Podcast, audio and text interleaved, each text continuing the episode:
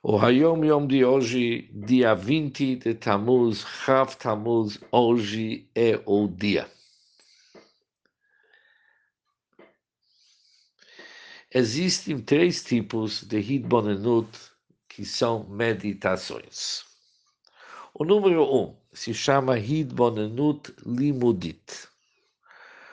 A meditação sobre o estudo, ou seja, após compreender e dominar plenamente um determinado assunto, um determinado conceito, a pessoa medita com profundidade até que o elemento intelectual brilha para a pessoa.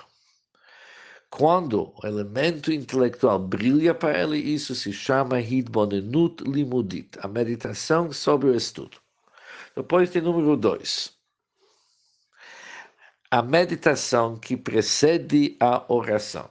Assim que é o costume dos Hasidim, que antes de rezar, eles meditam e eles se aprofundam sobre o assunto que eles estudaram ou sobre o assunto de Hassidut. O objetivo é sentir a vitalidade contida no assunto que foi estudado, e não apenas o elemento intelectual como no caso número um, que é uma meditação sobre estudo. Aqui é mais. A pessoa está querendo se aproximar a vitalidade contida no assunto que foi estudado. Ele procura aquela vitalidade. Depois existe o número três, que é a meditação, não antes da fila, mas a meditação durante a oração. O objetivo é sentir o elemento divino contido no assunto estudado. Aqui ele já procura não somente a vitalidade, mas o elemento divino. Ou seja, o conceito de Hidbonenut, da meditação, e principalmente antes da tefilá, é algo básico em Hassidut Chabad. Mas o nosso Yom até agora, ele explica os três tipos de Idbonenu de meditações. Uma é quando a pessoa estuda, aqui ele se refere, ele estuda um assunto em Hassidut. Ele precisa, no término do, estudo, do seu estudo, dedicar um tempo para se aprofundar nos detalhes, até que ele entenda o assunto bem.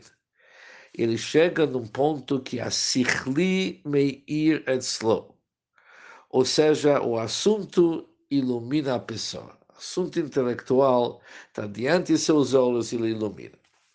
Existe o segundo assunto, que é a meditação antes da tefilá. Aqui não é apenas se aprofundar intelectualmente. A partir que o assunto já está diante de seus olhos, ele se lembra o Dalifnei Miataumet ele se aprofunda diante de quem que ele vai rezar. Ele pega todo aquilo que ele já entendeu, todo aquele assunto intelectual. Ele pensa, agora eu vou começar a iniciar minha reza. Ele começa a sentir uma vitalidade, uma energia muito forte na sua meditação. Mas quando ele continua rezando, aquele monenut, aquela meditação se torna parte da tefilá, parte da sua reza. E o objetivo dessa Idbonenu durante a reza, da meditação durante a reza, para sentir Deus, a divindade que se encontra dentro do assunto que ele está meditando. E estas três, ele continua Yom dizendo, que eles fazem parte dos degraus da escada da sensibilidade a serem escalados.